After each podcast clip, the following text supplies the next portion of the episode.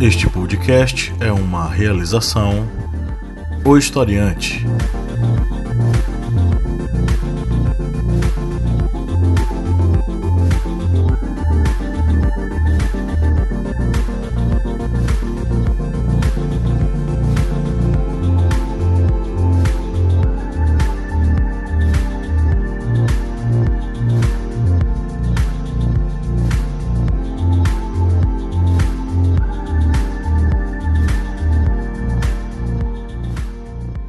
Olá, historiantes, bem-vindos a mais um podcast. Eu sou o professor Pablo Magalhães.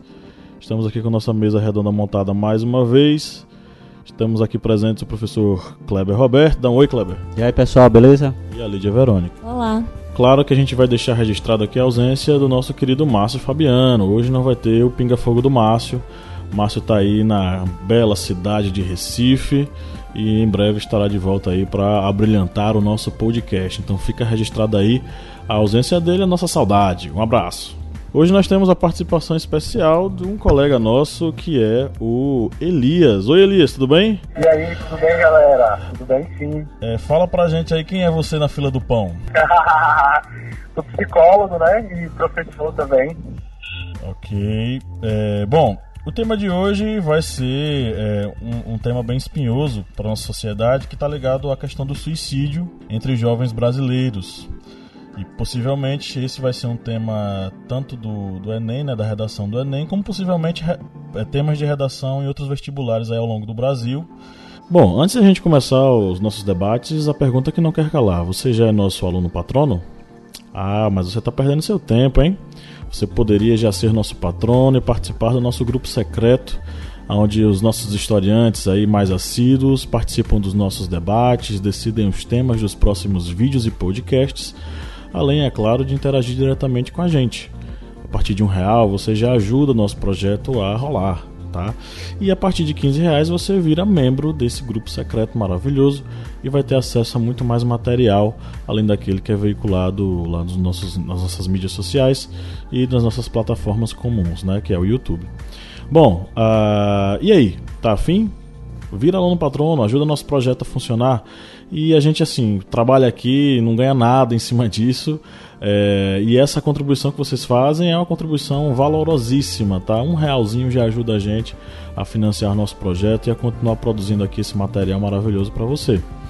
É, bom, e aí, tá afim? Vai lá no site apoia.se barra historiante e faz a sua contribuição. Um real já é suficiente para fazer os nossos sonhos aqui continuarem funcionando e a gente continuar ajudando tanta gente aí na internet através dos nossos podcasts. É, e eu começo falando aqui sobre uma matéria é, que fala sobre o seguinte: jovens são o grupo mais vulnerável ao suicídio no Brasil. Essa é a quarta causa de morte de jovens com idade entre 15 e 29 anos, conforme o boletim do Ministério da Saúde. O Brasil registrou 11.433 mortes por suicídio em 2016 a informação faz parte do segundo boletim epidemiológico divulgado nesta quinta-feira, dia 20. Essa matéria foi é, veiculada em 21 de setembro né, desse ano e é, pelo Ministério da Saúde no mês de conscientização sobre a importância da prevenção do suicídio Setembro Amarelo. Né? O Setembro Amarelo passou, mas nossa preocupação com o suicídio não. É, alguns filósofos acreditam que esse seja o mal do século, né? o mal do século XXI seja o suicídio, especificamente porque nós vivemos num contexto social que nos induz, nos conduz a essa prática fazendo com que ela seja um meio mais rápido para aliviarmos a dor que estamos sentindo. Bom, eu vou querer ouvir os nossos é, membros aqui da mesa redonda sobre esse assunto. E aí, galera? Suicídio entre jovens brasileiros. O que é que vocês acham disso? Olha, é, eu acho que é um, um, uma questão que hoje é uma questão de saúde pública, como você trouxe, Fábio. A gente precisa ficar atento a esses números, porque a quarta maior causa de morte isso é muito grave. Né? Então a nossa sociedade ela tem registrado não só o que a gente chama do suicídio de fato, mas também tem crescido muito o comportamento suicida, né? Que é automutilação, é, cortes pelo corpo, pensamentos melancólicos, a ansiedade, isso que tem sido gerado dentro da sociedade. É, realmente, o suicídio tem se tornado um fator de. tem se tornado tanto um fator é, muito preocupante para a nossa sociedade atualmente, devido à morte de jovens, que muitos deles, é, por questões tanto de depressão ou então até envolvimento com algum alguma substância, alguma coisa assim, vem até aquela predisposição ao suicídio, vem fazendo com que é, esse, o próprio suicídio seja a, a, o, a quarta o quarto é, a quarta maior causa de mortes entre os jovens no Brasil. E isso é bem preocupante porque é, muitos desses suicídios são podem ter, ser, ter uma ter uma solução serem resolvidos Contudo, por falta exatamente dessa abrangência, é que vem ocorrendo tantos casos em nosso país.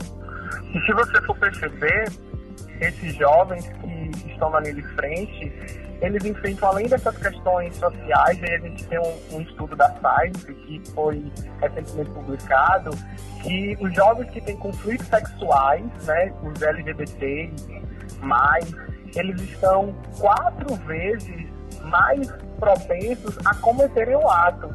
Então, assim, a nossa sociedade ela também cria preconceitos que fazem com que esses jovens eles sejam mais vulneráveis. Tem a questão do bullying, né, que é ampliado com a questão da internet, o cyberbullying. Então, essas crianças e esses adolescentes, eles passam por questões que a gente não tinha há, algum tempo atrás, né, que não era tão evidente com o advento da tecnologia. Isso também vai influenciar né, no ato, no suicídio. Inclusive, é, o Setembro Amarelo né, foi um, uma, uma forma de, de conscientização social né, para se discutir os, o assunto do suicídio. Né?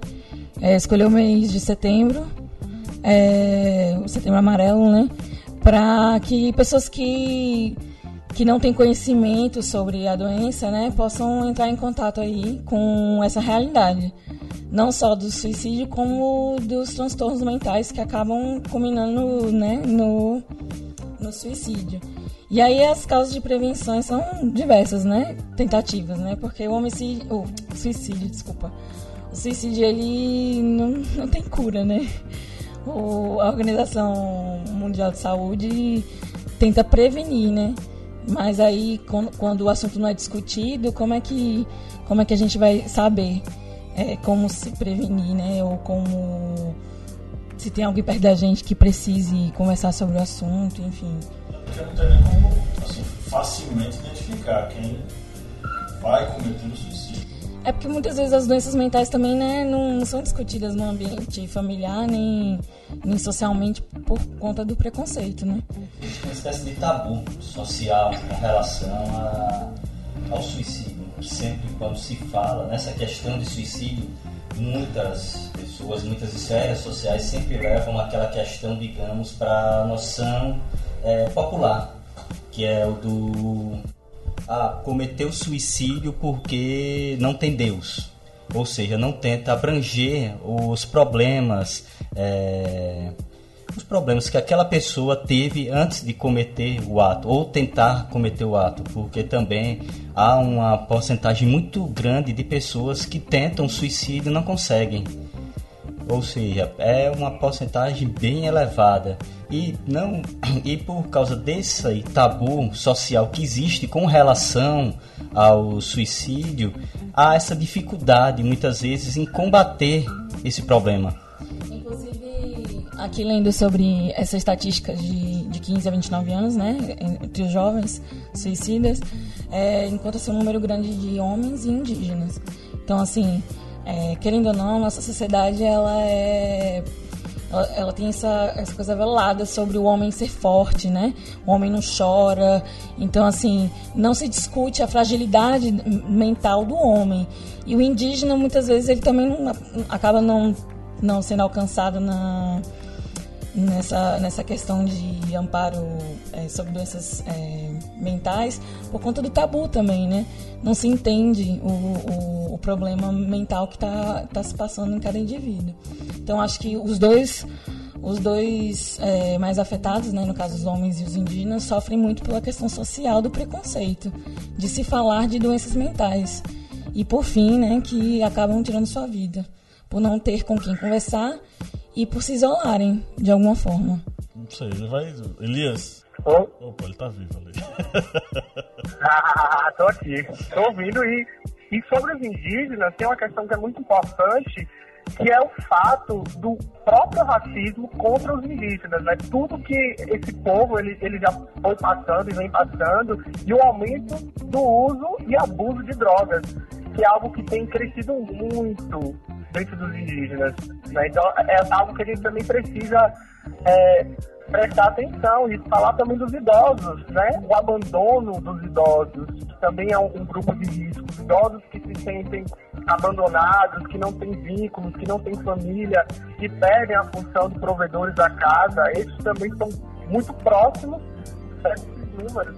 A gente pensar que a cada é, 10 suicídios, pelo menos foram 40, 50 tentativas né, que é, é, cada uma morte a cada 40 segundos no mundo. Por dia no Brasil é, são 32 suicidas, então é um número bem elevado, né? E aí, eu não sei se, se a gente já pode puxar esse assunto, mas assim, quando a gente fala de falar sobre o suicídio, como é que deve ser essa abordagem?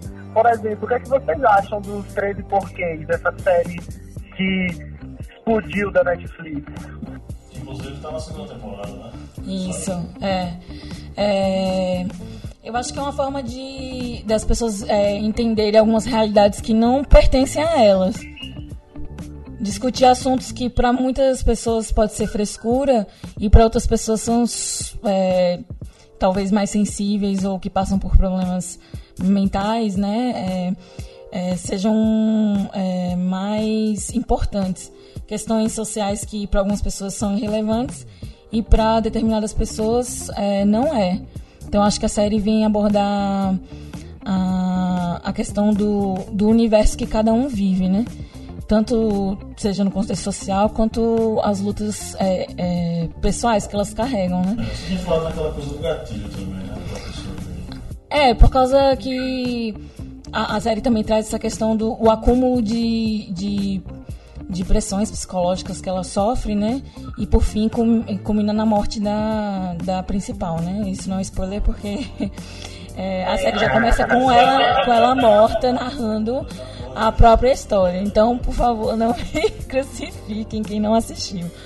Mas a série, eu acho que ela vem trazer de uma forma assim, um tanto quanto pesada, é, as pequenezes que algumas pessoas passam, que para outras pessoas é irrelevante, né, pequeno, e para algumas pessoas elas são extremamente relevantes e afeta de forma direta o seu psicológico e acaba, né, que trazendo consequências muito graves. Sim. Essa série ela apresenta duas características importantes, né? É bom que gente para para pensar sobre o suicídio, mas a gente também tem que parar para pensar no apoio a ser dado a esse jovem, né? Porque é, os dados do Centro de Prevenção do Suicídio, né, o CVV, que cresceu 445% após a série. Ou seja, houve um boom aí de jovens que ligaram relatando estar passando pela mesma situação da protagonista e com o mesmo sentimento. Então, assim, a gente precisa falar disso, mas a gente precisa também apoiar os nossos jovens. A gente precisa criar estratégias para que essas pessoas elas se tratar. Elias, acaba, acaba é, funcionando. A, a gente entra num paradoxo aí, que é o seguinte: a série ela acaba trabalhando uma, uma questão que é, é necessário que seja trabalhado, seja discutido. Ela apresenta um caso que é necessariamente uma abordando motivos que acabam levando os jovens a cometer o suicídio. Porém, ela acaba também, certo modo, servindo como gatilho, que foi aquela coisa que, é, inclusive, se não me engano, você falou ontem né, sobre esse assunto. A questão de funcionar como gatilho para aquelas pessoas que é, já tem esses, essas ideias e possivelmente pode ser, enfim, o, o, o, o estopim para esse tipo de coisa. Mas ao mesmo tempo, por exemplo, essa procura, ela pode ser vista também como algo, vamos dizer assim, um dado que pode ser visto tanto positivamente quanto negativamente, porque digamos que essas, essas pessoas já tinham esse ideal e dificilmente elas fossem se abrir. Porém, a série, e esse é o paradoxo, fez com que elas se abrissem antes e conversassem com o pessoal da, da do centro, né? Para, enfim, abrir o coração é, é, e, e, tentar mudar o pensamento, né? Sim. É porque muitas pessoas, é, após assistirem essas séries, elas não sabem o que fazer com a angústia, né? Elas não sabem como resolver aquela angústia. E nem sempre o caminho que elas fazem é o caminho de procurar conversar. E às vezes quando você assiste com alguém, talvez o aconselhado, ou se você assistir com alguém, ou com um adulto, alguém que não estivesse passando por esse tipo de problema, alguém que estivesse emocionalmente mais estável, para poder justamente fazer esse manejo. Né? Eles, Porque... eles começaram a colocar no final dos episódios é, entrevistas com pessoas. E juntamente com a autora do livro, se não me engano. Talvez seja nesse, nesse, nesse, aspecto, que, nesse aspecto que você está falando. Tá? Mas é importante sim falar sobre suicídio, é importante sim levar esse debate para as escolas, para é, os espaços onde estão os jovens, né? Mediado por um professor seria interessante também, esse, esse professor discutir com, com esses jovens sobre suicídio, apresentar alguns capítulos da série, discutir com eles seria uma estratégia bacana. E deve haver também uma interferência também dos próprios familiares.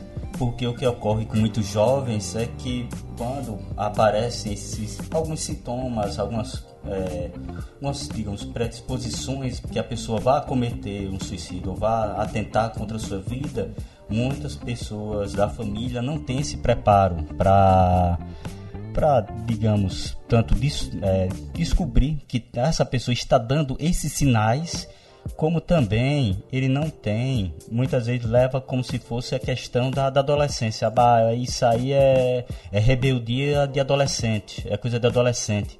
E não vê que aquele, aquela, aquele ser, o adolescente, já está recebendo uma carga emocional muito grande a própria adolescente se confunde com os sintomas do suicídio. É, essa coisa da, da dolência, do sentimento de, ah, não tem um, um lugar. Exclusão do grupo, alterações de humor. Essa reflexão existencialista, né? É. que acaba acontecendo nessa fase. E também é que eu ia falar é, é desse mito que as pessoas criam que o suicida está tentando chamar atenção, em vez de pensar que o suicida na verdade ele está pedindo ajuda, né? Então, assim, às vezes ele acaba não cometendo suicídio, não é por covardia ou porque ele é incapaz ou ele não consegue, mas porque ele está ali, né, pedindo socorro. Então, as pessoas é, julgam muito o, o suicida que não conseguiu finalizar o suicídio como uma tentativa de chamar atenção, né? Então, menospreza o sofrimento daquela pessoa. E é muito importante conversar com a pessoa que, que que tentou, né? Porque ela, ela tá pedindo publicamente um, um, uma ajuda, né? E eu vi que o, é, a Organização Mundial de Saúde diz que o, o, em 90% dos casos é, a prevenção do suicídio a partir do, do diálogo ela é prevenida. Então o suicida ele, ele realmente tem essa necessidade de, de conversar sobre o assunto né, que está ali velado e, enfim, é, discriminado. A doutora Ana Beatriz é, Silva, ela dá no para a BBC que eu achei muito interessante, que ela fala sobre a glamorização do suicídio. Porque, na verdade, o fato de se discutir o suicídio na mídia não tem diminuído os casos de suicídio. Porque muitas vezes o suicida, ele é um artista, né? É, e, e, há uma glamorização por trás desse suicídio. Então, às vezes o suicídio ele é tido como herói, né? Porque só falam coisas boas e maravilhosas que aconteciam na vida do suicida. Então, é, acaba que a doença ela perde um pouco da gravidade, né? E tem uma, uma questão também tá aí, que é uma coisa que é chamada do efeito Waiter, que é quando que tem é, essa propagação desse fenômeno na mídia que é amplamente divulgado, ou em uma comunidade, ou num, num bairro, tende a se repetir. Né? Os, os estudos trazem isso. Então, assim, se acontece um suicídio na escola, por exemplo, tem que se ter um trabalho muito forte de prevenção, porque provavelmente outros aparecerão ali. O caso como já aconteceu na Univas e recentemente teve com vários alunos universitários que vão copiando esse modelo, né, com essa divulgação. Então, é preciso se falar sobre isso e fazer realmente a prevenção, né, porque não tem o pós-suicídio, no caso, para quem consegue cometer o ato. Né? Então, a gente tem que trabalhar muito na prevenção mesmo. Conversar sobre o assunto, né? Mas então, essa questão que eu achei interessante, que é realmente muito real, que o suicida na mídia hoje, é, ele é muito ele é muito glamorizado, é muito, é muito bonito falar do suicida, tem toda aquela empatia pela vida do suicida, mas não, não trazem, eu não acredito que a, mídia aborde de forma pesarosa o suicídio, né? Para as pessoas que ficaram, é, para os parentes que têm que carregar essa dor, né? Então acho que a mídia poderia ser mais dramática, né? E menos menos artística é, em vangloriar o suicida artista que morreu, que se matou, que tirou a vida. Ele tirou a vida porque ele era infeliz, ele tirou a vida, ele se drogava porque ele era triste, né? E aí é também um alerta para as pessoas que acreditam que o suicida é uma coisa que está longe da gente. Isso só acontece com os outros. É sempre assim que a gente pensa, né? E na verdade, nossos amigos têm pensamentos suicidas ali do nosso lado mas não tem coragem de conversar, não há diálogo sobre o assunto. É muito importante mesmo fazer esse reconhecimento, né? E, e fazer essa discussão, até porque em algumas culturas, como a gente tem, é, por exemplo, no Oriente Médio, o suicídio ele é até propagado. Caso você morra para e o suicídio coletivo, né? Onde você morre e mata outras pessoas.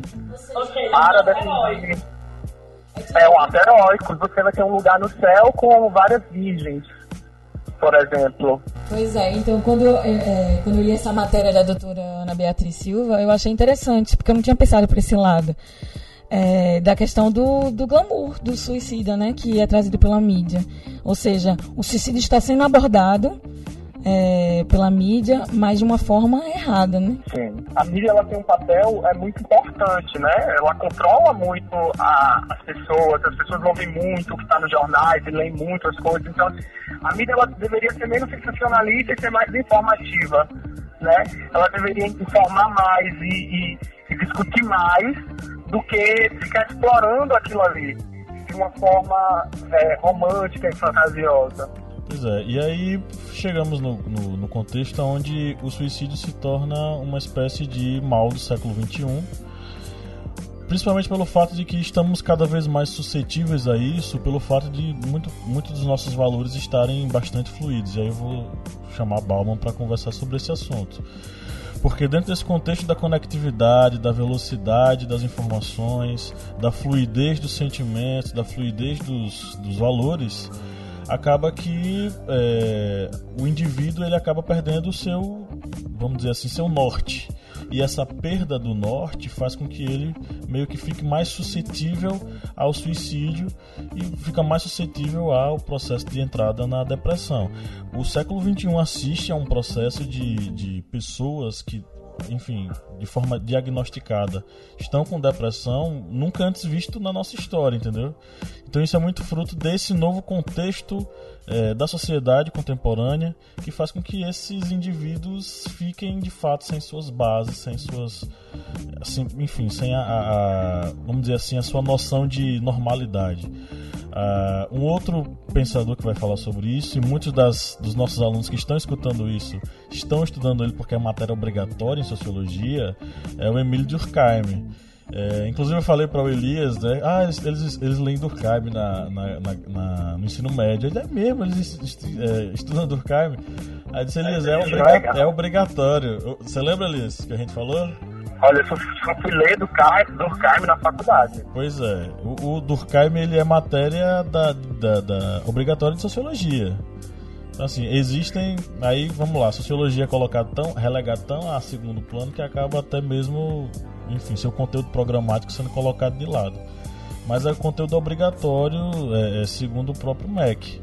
Então, assim, é, muitos deles estão já leram Durkheim, possivelmente fizeram algum tipo de trabalho sobre Durkheim, e em algum momento eles revelaram sobre o assunto do suicídio.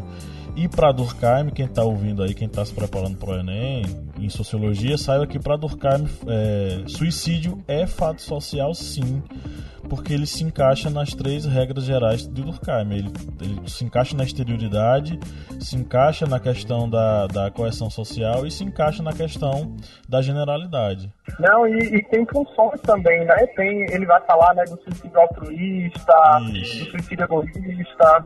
Pois é, ele vai categorizando porque de fato isso se transformou em uma constante na sociedade. Então, mais do que nunca, aí, aí é, veja só, Durkheim está falando sobre esse assunto finais de século XIX início do século XX. E a gente está retornando a esse assunto hoje, só que com uma série de outros elementos que englobam esse processo e fazem com que a gente necessariamente precise trabalhar sobre a questão do suicídio, só que no novo panorama, no novo patamar, que é nesse novo contexto da, da enfim, dessa conectividade e do indivíduo sendo cada vez estando cada vez mais propenso a isso.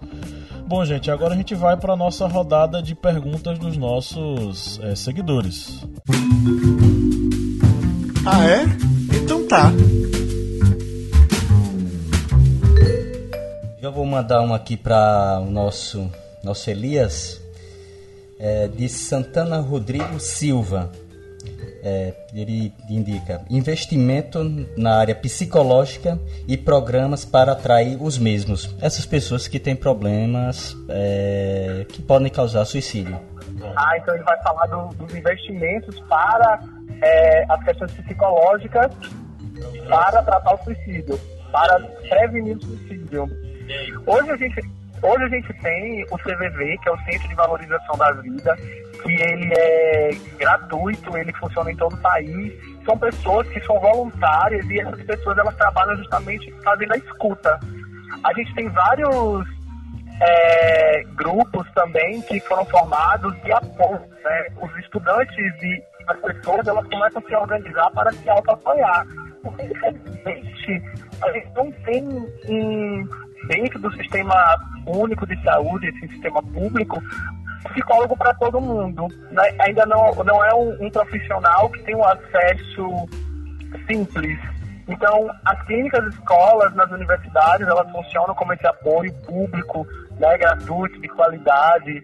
É, os centros, as ONGs também que prestam, os grupos de fortalecimento de vínculo, porque, na verdade, a gente precisa trabalhar na prevenção. A gente precisa é, discutir, por exemplo, que os adolescentes eles consigam, consigam se desenvolver funcionalmente para que eles não venham a ter nenhum tipo de transtorno. Então, quando a gente fala do bullying, por exemplo, quando a gente discute bullying, quando a gente discute homofobia, quando a gente discute essas questões, a gente está prevenindo suicídio, né? a gente está tá trabalhando a prevenção do suicídio.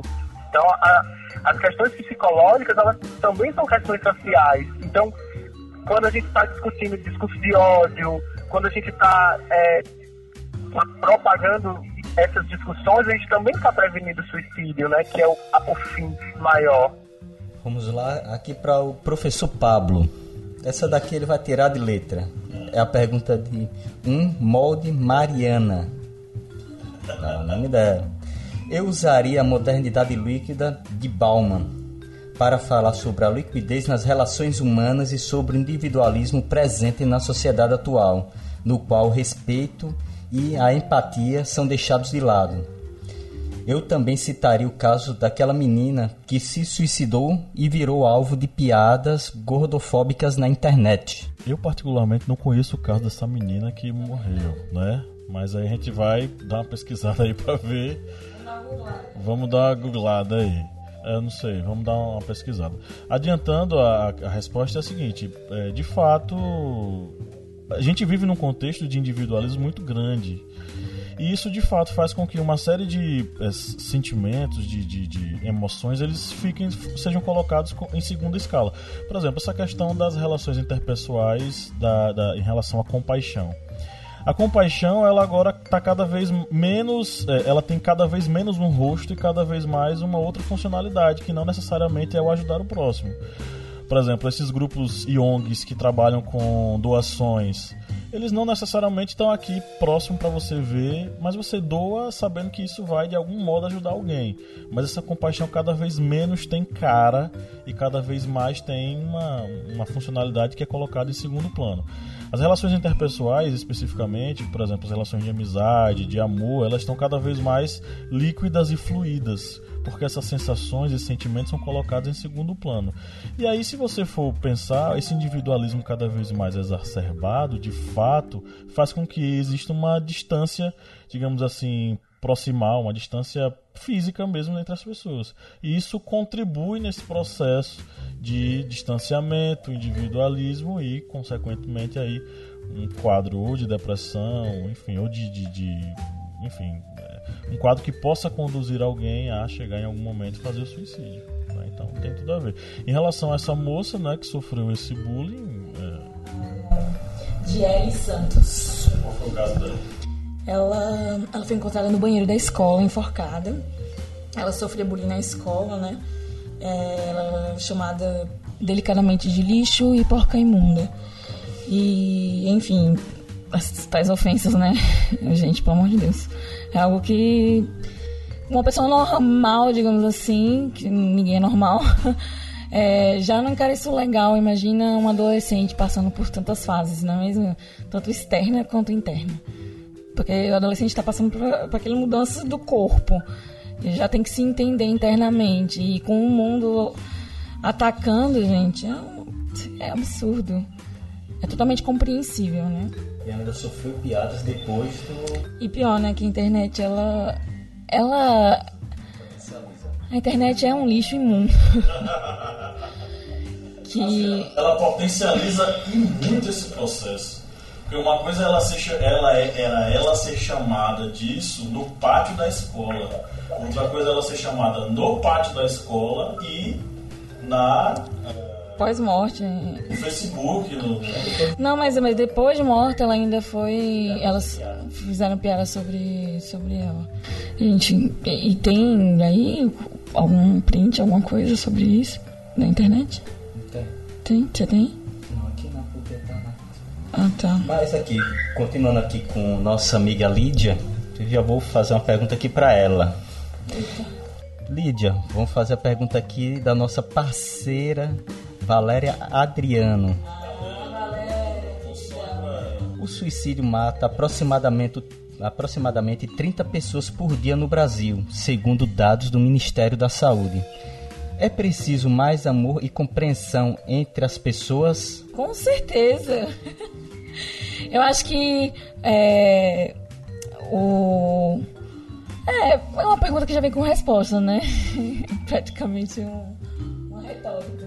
Porque é, o amor, às vezes, eu, eu, eu digo que é dispensável. Agora, a compreensão eu acho vital, né? Para se viver em sociedade. É... Acho que só completando aí um pouquinho a empatia, né? Preocupar com o outro, se colocar no lugar do outro, perceber esse outro. É importante também. Tem uma frase no, nesse é, 13, Os 13 Porquês que a, a personagem na narrativa ela fala que as pessoas estão passando por lutas que, que você desconhece, né? Então seja gentil. E é, realmente é isso. As pessoas estão passando por lutas dentro da cabeça delas que a gente não imagina. Alguns comportamentos é, são incompreensíveis realmente porque a gente não se coloca no lugar do outro. Vou fazer uma pergunta para mim mesmo. Mas aqui vou usar aqui a, o que nosso amigo Eric C. Trindade mandou aqui pra gente. Conversar com alguém que já sofreu com isso é, da, é uma das melhores formas de não só prevenir, como também de estudar esse tema. Sim, a pessoa que, como a gente já ressalvou aqui nesse podcast, já inicialmente, há muitos e muitos casos de pessoas que tentaram suicídio e muitas vezes essas pessoas que já tentaram esse suicídio acabam não sendo, digamos, é, recebendo aquele auxílio que merecia com relação aos seus problemas. e trabalhar com essas pessoas exatamente para evitar que ela venha atentar novamente contra a vida e também descobrir os fatos que fizeram essa pessoa tentar o suicídio é uma das formas de se combater esse mal.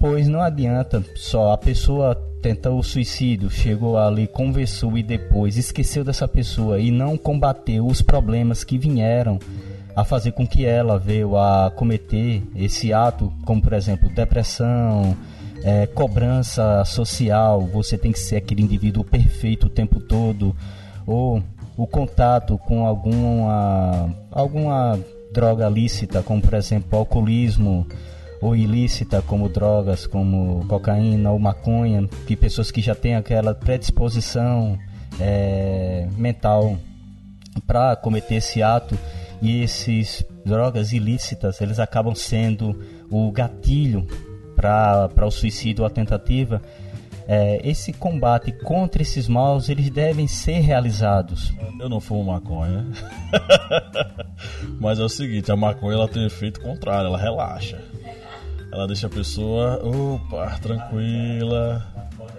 Agora, a cocaína e a, a, por exemplo, o crack e a cocaína, eles já fazem um efeito contrário, que é a agitação, é a constante agitação. Mas, sei lá, eu acho que. Eu entendi o ponto de vista de Kleber, porque de alguma forma as drogas ou, ou substâncias ilícitas, no caso, não vou chamar maconha de droga, é, até as listas, né? É, é, cerveja, né? Que, tanta propaganda, mas enfim, bebidas alcoólicas, elas. elas. elas inibem, né? Os nossos freios inibitórios. Elas. Ou seja, a gente aquele freio social que a gente costuma ter, né? A partir do uso de entorpecentes e acaba esse freio acaba que por como é que eu posso dizer? Precisa destravar. É, precisa destrava o freio e toma coragem para fazer o que quiser, para ligar para ex, para passar vergonha na rua. E em casos mais graves, quem sabe a droga é usada para encorajar o ato final do suicídio, né? Na verdade é muito disso que você falou. A droga ela pode potencializar os pensamentos que a gente já tem. Por exemplo, se você está triste, se você está deprimido, o ideal é realmente que você não use é, nenhum tipo de droga, na, na verdade, né? Porque isso pode potencializar a ação do seu, do seu pensamento. Né? Então, assim, se você já está com um pensamento deprimido, se você já está com um pensamento triste, e você é, usa algo que vai potencializar isso, você tem uma probabilidade maior realmente de cometer o ato. Esse exemplo simples, né, de ligar pro ex, ou de chorar, ou de fazer. É a potencialização mesmo do efeito do álcool, que vai é, diminuindo nossas barreiras de censura e a gente acaba realmente é, chegando a fazer determinadas coisas. O álcool é muito preocupante nesse sentido, porque é uma droga que é fácil acesso e que é legal. No, no caso, eu tava falando de, do, dos três inibitórios, né? Que a, a, as drogas, elas acabam que por tirar esse, esse medo. Nesse sentido, e potencializam o que a gente já tá, sim, sim, sim, e, e potencializam as coisas que a gente já quer fazer. E o álcool é uma das principais que faz, que faz isso dentro da gente. Então, a gente, a gente precisa, e é uma droga que a gente usa em qualquer lugar. Se é pra comemorar, se é pra ficar triste, embora beber, se nasceu alguém, vamos abrir um, um champanhe, se é uma festa. Então, assim, a gente precisa pensar nessa, nesse tipo de, de incentivo também que a gente faz dentro da sociedade. É o álcool que pode potencializar estados é, psicopatológicos já rebaixados, né? Pronto.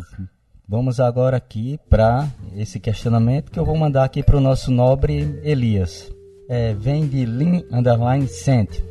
Mais porcentagem de jovens LGBT cometem suicídio por causa da rejeição de suas famílias. Isso realmente. É, é, é realmente um dado muito relevante a Science, né, que é uma da, das revistas tops aí do mundo da ciência, ela trouxe um artigo recentemente, e não só por causa do, do abandono da família, mas também por causa de todo o preconceito social, né? Então a gente cria um mal-estar para esse jovem, uma inadequação. A gente diz que esse jovem, é, isso é o discurso social vigente, que esse jovem ele precisa se readequar, que tem que ter reversão sexual, e a gente não quer discutir gênero, a gente não quer discutir sexualidade. É engraçado, eu pergunto assim às pessoas, você é a favor do suicídio? E elas me dizem, não, quem é a favor do suicídio? Aí depois você pergunta, você acha que se deve discutir gênero na escola? Ai não, porque o meu filho vai aprender a ser gay. É. Mas quando você não discute algumas coisas e você traz esse, esse pensamento tão fechadinho, você está sendo a favor do suicídio. Porque você está proporcionando que esses jovens que estão na linha de frente não se entendam, não se compreendam e passem a vida toda tentando se adequar a uma norma social. E, e cometam o ato do suicídio. É, o agravante também está justamente nisso. Nós não aceitamos, nós, enquanto eu falo, é a sociedade. Nós não aceitamos discutir gênero em sala de aula, e escutar essas crianças que têm essa sexualidade, que não é uma escolha, tem gente que fala de opção, a gente, a gente, inclusive debateu sobre esse assunto no último podcast aqui. Não é questão de opção, não é questão de escolha, é uma questão de condição, é uma questão de condição de gênero. E aí, se você não discute, você não dá espaço para eles se abrirem, a grande probabilidade é que ele tenha, sim, uma, uma série de sentimentos que perpassem desde a eu não sei qual é o meu espaço na sociedade, no mundo, eu não sei, é, eu acho que eu tô errado, né? E aí ele acaba caminhando por esse por esse essa estrada terrível que é tanto a depressão quanto a questão do suicídio, né? Sim, depressão, ansiedade, porque a pessoa ela não consegue se reconhecer e ela não vai conseguir, de alguma maneira, cumprir a norma social. Né? E aí a gente fala, são duas coisas assim, muito fortes que a gente precisa pensar. Aí a gente não discute essas questões e a gente quer armar as pessoas. Então, todo esse mal-estar social abre um precedente para a prática do suicídio. Infelizmente, né? E aí a gente continua não querendo discutir gênero na escola. Gente, é, é. o negócio é cíclico, sabe? Não quer discutir, mas a pessoa se mata. Mas mesmo assim não quer discutir, a pessoa se mata. É, e a, a, gente, a, a gente é contra o suicídio, mas deixa eles morrerem. Pronto, vamos agora aqui para uma que mandar aqui para todos nós aqui deste desse podcast, que é uh, o questionamento de Ana Lu Melo underline ADV. Muitas vezes a família não se dá conta de que a pessoa está com depressão, ou muitas vezes essa doença é tratada como frescura. Assim, de frescura é, a gente tá cheio, né? Porque a, a família tradicional brasileira de bem ela para tudo ela é, é, é, frescura, sabe? E especificamente a, a, quem tem as ideias, quem tá por exemplo, o adolescente ele tá passando por uma série de questões, como a gente já falou aqui. Ele tá lá se cortando, ele tá, enfim, é, caminhando por, esse, por essa estrada tortuosa, enfim. E aí ele chega para conversar com a mãe com o pai. Tudo que ele escuta é isso é frescura, pare disso, isso é falta de Deus, é, vá para a igreja orar e muitas vezes isso acaba piorando a situação, entendeu? Então é, é complicado falar sobre esse assunto, especificamente porque a família brasileira não está preparada para tratar as pessoas que estão com ideias de suicídio. Questão de sempre que eu bato, né? A escola, a educação, né? Que não. É que eu sou fã de Cristóvão Buarque, né? E todo, todo, todo mal da sociedade começa na escola e na educação, no caso, né? E eu acredito muito nisso. que a, a educação ela acaba por instruir, né? Questões que no, dentro da família é, não, não, não se discute. Então a escola ela vem instruir assim é, como um extra, né? Já que é a nossa segunda casa. Mas justamente é, essa onda conservadorismo, de conservadorismo não quer que discutam essas coisas. Eu acredito que eles também não querem desenterrar o que está dentro deles, então é melhor não conversar sobre isso para que é, eles não se, não se assumam.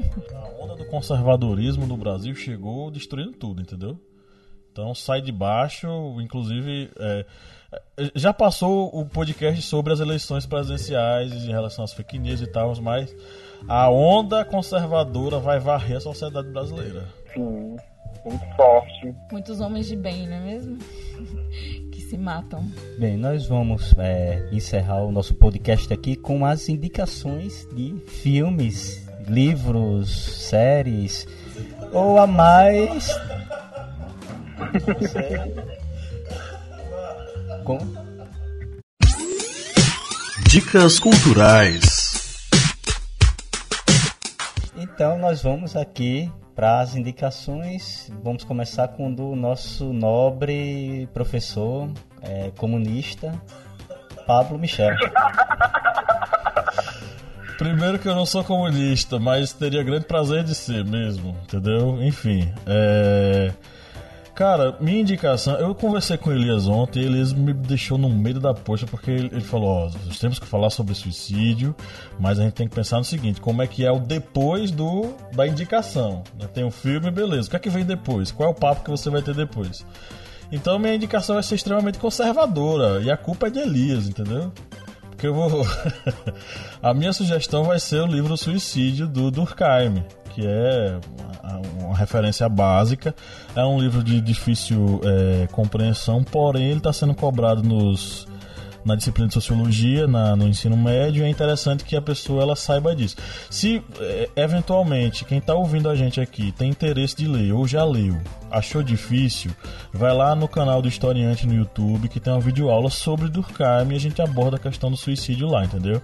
Então é, aproveita e dá uma, uma checada lá no nosso canal que tem material sobre esse assunto. E tem também, não é, a, eu não vou indicar o 13 Reasons Why porque já foi indicado aqui.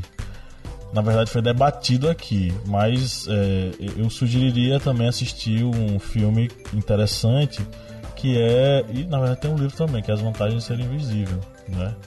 Que Lídia ia indicar agora, mas ela vai falar sobre esse assunto. Não, eu ia falar do filme e do, e do, do livro, né? Que eu tenho os dois, eu acho muito bom que é justamente eles, em determinado momento do filme, eles começam a falar de seus problemas, né? Então, é, internamente, eles acabam se resolvendo a partir do diálogo, né? Um desabafa com o outro e vão se entendendo, especialmente cada um é, na sua particularidade.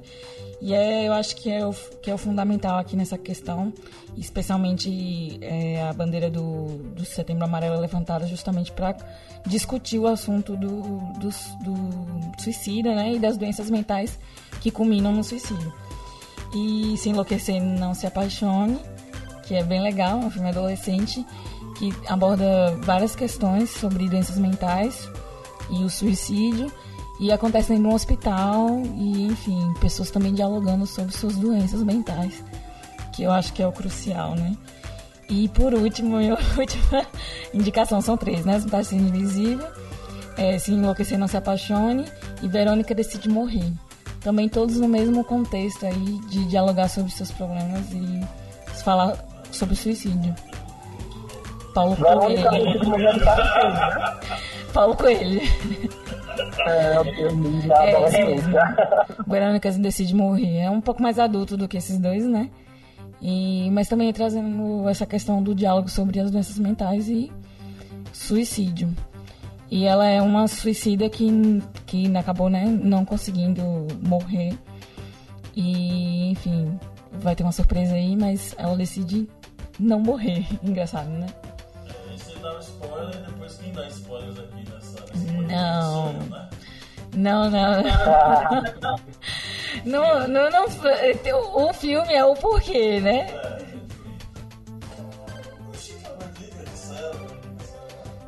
O que é a minha, indi- que é a minha indicação aqui foi praticamente já o tema aqui do já foi debatido, que é sobre os aqui vamos falar em português, já que a garganta não está auxiliando hoje, os 13 porquês, porque já foi debatido aqui já já foi bem debatido aqui e é, mesmo com a digamos essa abordagem que é mais digamos, mais direta, mas também auxilia as pessoas que têm esse problema a buscarem a so, solucionar esses problemas para evitar exatamente um mal maior.